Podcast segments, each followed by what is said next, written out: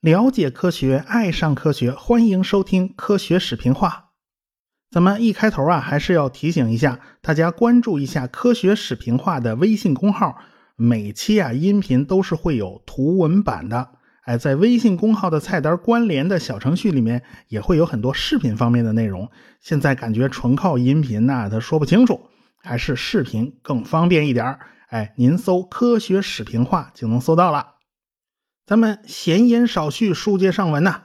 上文书说到。高级预言局主导的核试验在太空里搞的啊，那是连发了三颗核弹，就是为在太空里制造一个高能的粒子云。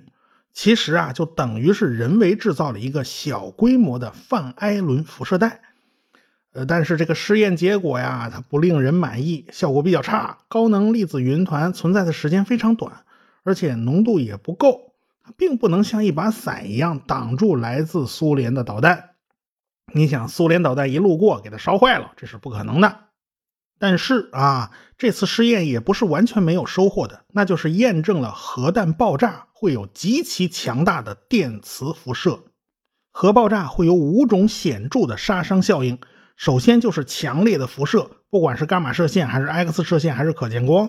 哎，第二种是冲击波，哎，第三种是高温。核弹爆炸可是有上亿度的高温的。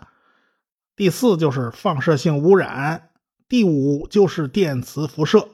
最明显的一个案例呢，发生在了1962年，美国在约翰斯顿岛上空40公里处进行核试验，结果在距离爆心1300多公里的夏威夷岛上，有几百个防盗铃响了啊，然后叮铃当啷响成一片，几十条街道的路灯出现了故障，短波通信中断，雷达出故障了，供电系统的保险丝烧了。电子元件被烧了，引起了一大堆电器失灵啊！飞在空中负责观察这次核试验的 KC 幺三五侦察机也受了影响。好在当时啊，大部分还都是电子管，晶体管用的不算多，就没出现什么太大的问题。现在很多国家发明了电磁脉冲弹，就是专门用来对付电子设备的。它倒是人畜无害啊，对人没什么关系。过去必须要用核爆炸的方式来取得强电磁脉冲，现在只要用常规炸药爆炸，它就能做到。不过这都是最近的事儿了，当年没那玩意儿啊。不管怎么说吧，最后艾森豪威尔总统哎还是拍板决定和苏联人谈判，咱暂停核试验吧，咱别搞了。双方的技术专家层面的谈判呢，已经确认了相互核查的技术手段。哎，我到你们家查查，你到我们家查查，这都是可以查的。只要是爆炸威力超过一千吨 TNT 的地面核试验，就能被地震台网发现；超过五千吨的地下核试验也能被发现。氢弹之父泰勒当然他是主战派，他不主张停止核试验。他提出啊，假如进行小于一千吨 TNT 级别的核试验，那对方就是发现不了嘛，对吧？说实话啊，他相信对方也会钻这个空子的。这就是当时技术检测手段的一个漏洞啊，所以美苏双方是处于一种囚徒困境之中，那就是不管对方如何，反正我是坚决不能停止核试验。哎，双方假如都不愿意改变策略，那就是所谓的纳什均衡，那美苏两国是彻底掉坑里了。这种军备竞赛是根本无法被停止的。美国人一直在寻找一种对付苏联洲际导弹来袭的方法，比如说，我用导弹打掉对方的来袭导弹。美国早就发现了，哎呀，靠这个二战时期那套技术，什么高炮打飞机，那是根本不灵的。现在人家都是喷气式的，不管是战斗机还是轰炸机，哎呀，你高炮是根本就够不着的，必须用防空导弹系统来对付对方的轰炸机。当时美国人搞的王牌防空导弹是耐基系列，这耐基系列家族非常庞大。耐基系列导弹呢，甚至有的都配备了核弹头，因为当时导弹的精度是很低的，特别是对于速度非常快的那个目标，它根本就不怎么打得准。假如对方导弹来袭，耐基导弹发射升空去拦截，可惜打差了，这精度太差，离对方还好远呢。那怎么办呢？没关系，反正核弹头的爆炸威力很惊人嘛。你离得远怎么样？我离得远照样把你炸坏，哎，照样把你炸掉。这种办法就属于大力出奇迹。这对手苏联呢，也是这么想的。最早的一种弹道导弹防御系统叫橡皮套鞋，它也有核战斗部的这种版本。哎，要么就靠威力大，要么就靠一窝蜂，我打一堆上去拦截，总能拦到吧？这叫乱拳打死老师傅啊！这北约组织给苏联武器系统起的那外号啊，这都不太好听啊，也不太得劲啊。苏联保密非常严格。这导弹在苏联叫什么名字？是什么型号？美国人不知道，美国人只能自己根据照片来判读啊。苏联又出了一种新式武器，那就自己给苏联武器起代号吧。比如说地对空导弹，美国人用的是 S A 编号，哎，后来叫顺嘴了，就叫成 SAM 了。大名鼎鼎的萨姆导弹就是这么叫开的。苏联人研发了第一代弹道导弹防御系统。自己的代号叫小羚羊啊，北约的代号呢就叫橡皮套鞋，这反正是不好听啊。对于弹道导弹防御系统来讲，你只有导弹是不够用的，是需要一整套预警系统的。所以，美国和加拿大联合设立了北美防空司令部，在北极沿岸呢设了一大群雷达站，就是为了死盯着从北极地区飞过来的可疑物。他们在格陵兰岛设立了一个雷达站，代号叫 J，就是扑克牌里那勾啊。这个雷达站距离北极只有一千五百公里的距离啊，距离不算远啊。一年里头有九个月是冬天，被冰雪覆盖。在这九个月里面，有四个月是极夜，极夜就是太阳根本就不露头啊，月亮偶尔从地平线上冒出来溜达一圈又下去了。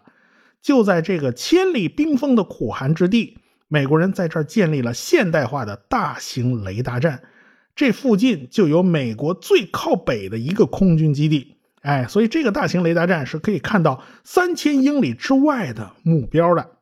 电力呢，就来自海里的那艘专门提供能源的军舰。这艘船提供的电力足够一点五万户普通家庭使用。这艘船呢，因为它是烧柴油的嘛，燃油发电呢，它这个有热量啊。它散发的热量还是很大的，哪怕是天寒地冻啊，船周围的海水它也是不会结冰的哟。这个基地呢有二百多号人呐，这个基地看来是不小的。他们百分之九十的时间都很无聊啊，就没事没什么事啊，跟枯燥啊，周围嘛都没有啊。哎，百分之十的时间呢很恐惧，他们生怕看到苏联发动核打击啊，因为一旦看到核打击来临，这也就意味着他们在美国的家人很可能就遭了殃了呀。结果巧不巧，就在一九六零年的十月五号，这个雷达站就进入了全天候执勤模式。这个模式啊，刚刚进行了三天。这说实话，这个设备也刚刚调好了没多久。下午三点十五分，雷达报警器亮起了红灯。这雷达警戒规则啊，分五级。一级警戒就是要通知部队严密警戒了。哎，大家提高精神啊！到了二级警戒就需要准备转移了，就说明事态已经很严重了。到了三级警戒，你首先得向上面的北美防空司令部报告，然后报告美国参联会，报告加拿大参谋部。毕竟啊，北美防空司令部是两个国家联合的机构，那那必须通知两边啊，还要通知内布拉斯加州奥马哈的战略空军司令部，准备好反击啊。到了第四级，那麻烦就大了。那就必须战略轰炸机全部升空，洲际导弹全部蓄势待发。哎呀，这就准准备打了，这一触即发了呀！各地就准备好迎接核打击了。到了第五级警戒，那说明核弹就已经到头上了。所以雷达站的人马上就给了防空司令部的司令打电话，但是这个司令啊正在飞机上，没找着他。那正的找不着，那咱就找副的呗，找副司令啊。哎，就在此时此刻，这警报提升到了五级，看来这事儿闹大了。这副司令是加拿大人，他听到这消息以后问了一句话：“赫鲁晓夫还在纽约吗？”这一句话点醒梦中人呐，大家开始冷静下来了，就开始查找这雷达信号的来源，查找这个信号的异常之处啊。哎，这个信号好像很奇怪耶。这个赫鲁晓夫同志怎么会跑到纽约来了呢？原来啊，这个赫鲁晓夫宣布他要参加一九六零年的联合国大会。此时此刻，他这人呢应该在纽约呢。去年他访问美国的时候，曾经引起过轰动啊！美国人都想看看这个来自乌克兰的苏共中央第一书记，可别让他跑了。呃，不过呢，呃，那一次啊，他还没出机场呢，就闹了很尴尬的一幕。怎么回事呢？这机场的梯子不够高，哎，这够不着那飞机机舱，哎，这赫鲁晓夫下不来，最后还是想办法用飞机上的逃生梯。哎，给他伸出来，就搭到了美国人的登机梯上，这才解决了问题。这赫鲁晓夫才颤颤巍巍的下来。他主要原因是什么呢？这赫鲁晓夫乘坐的图波列夫幺幺四型客机啊，那是图九十五轰炸机改造的。这架飞机啊，别看是螺旋桨飞机，它在当时啊，它飞得比很多喷气式飞机还快啊。这乘这飞机出行啊，除了噪音大点、吵得慌。这还是蛮拉风的啊。这架飞机最大的特点就是拥有八个大螺旋桨啊，哎，而且这螺旋桨的直径都很大呀。这起落架呢，它就必须加高啊，你怎么能让螺旋桨擦地呀。结果就导致这机翼也必须跟着抬高。这机翼抬高了，你机身就得跟着抬高。这下单翼嘛，这机身必须在机翼上边啊。于是啊，赫鲁晓夫同志他就下不来了。一般的机场梯子都不够长啊，哎。这就是去年一九五九年的事儿。今年赫鲁晓夫打算坐飞机去美国啊，想想还是算了啊，这飞机又给人找麻烦。哎，今年呢，这个坐船吧，赫鲁晓夫同志就坐船去了纽约。就在这次联大会议上，哎，这赫鲁晓夫是真能出篓子。赫鲁晓夫又闹了一件轰动事件，就是拿皮鞋敲桌子。但是这次事件呢，没有留下影像记录，就导致事情的真相变得众说纷纭。有人说赫鲁晓夫同志没拿皮鞋敲桌子，这是西方媒体的污蔑。那你说叫西方媒体编这事儿，他都编不出来呀。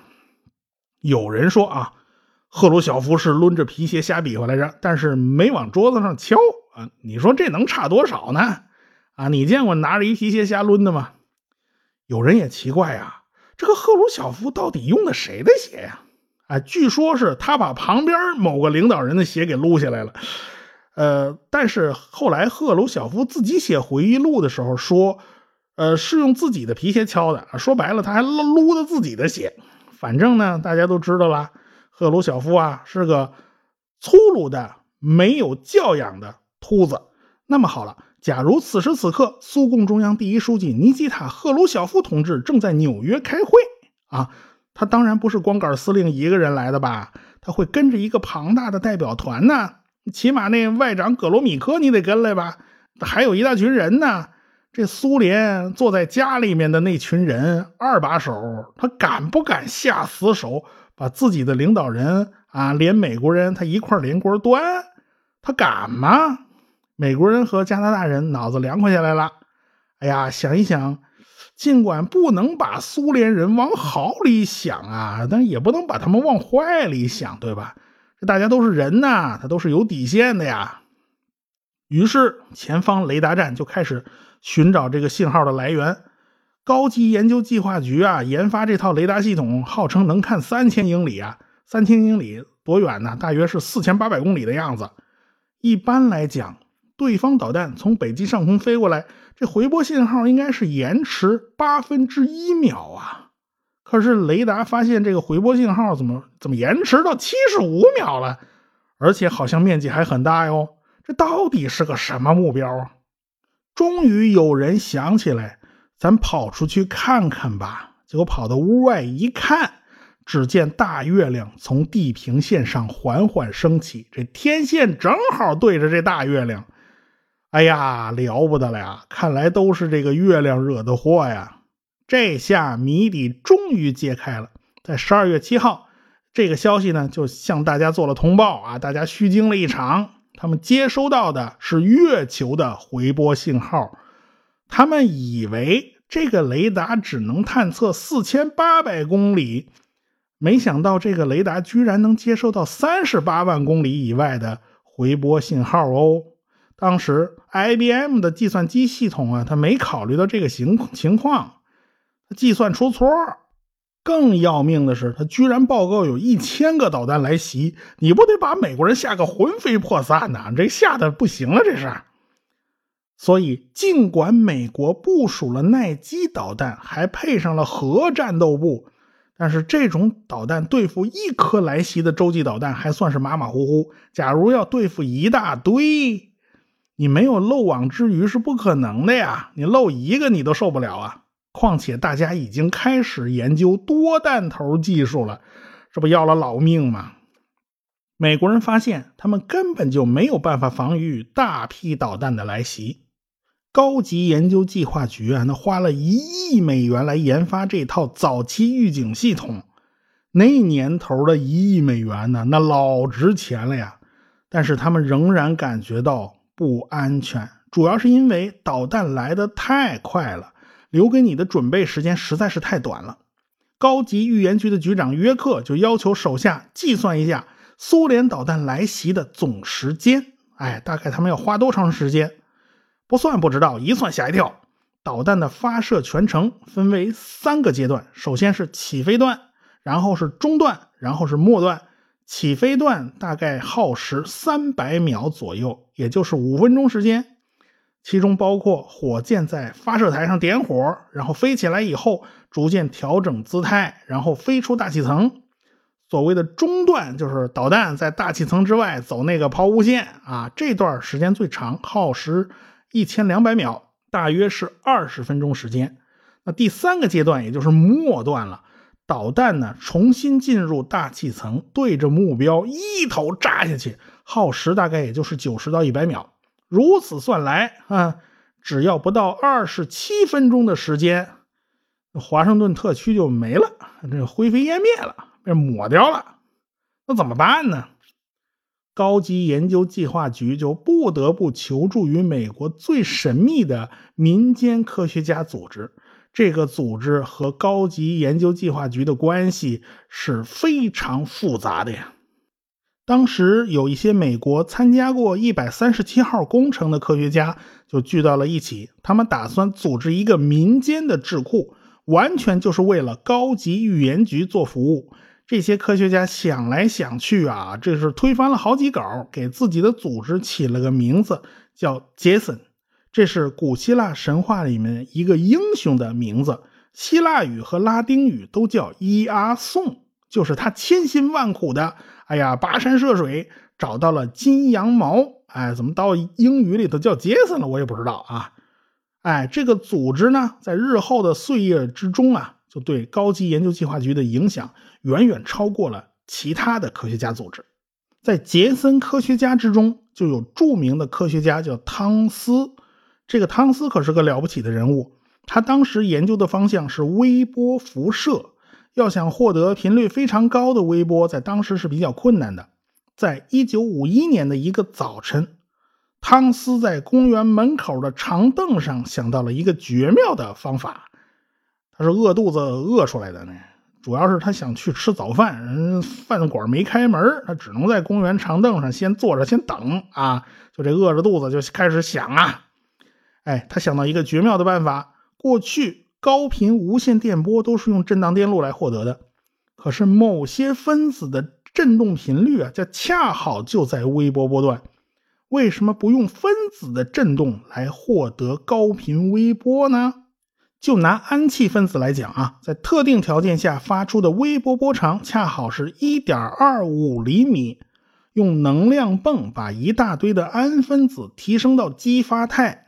假如有频率和氨分子振荡频率相同的微波通过，那么就好比是扣动了扳机，那些被拉升到激发态的氨分子将会以微波的形式释放出能量，而且释放出的微波频率是齐刷刷的一致，拥有非常好的相干性，品质非常高，而且一束很弱的微波就会激发出一束比较强的微波。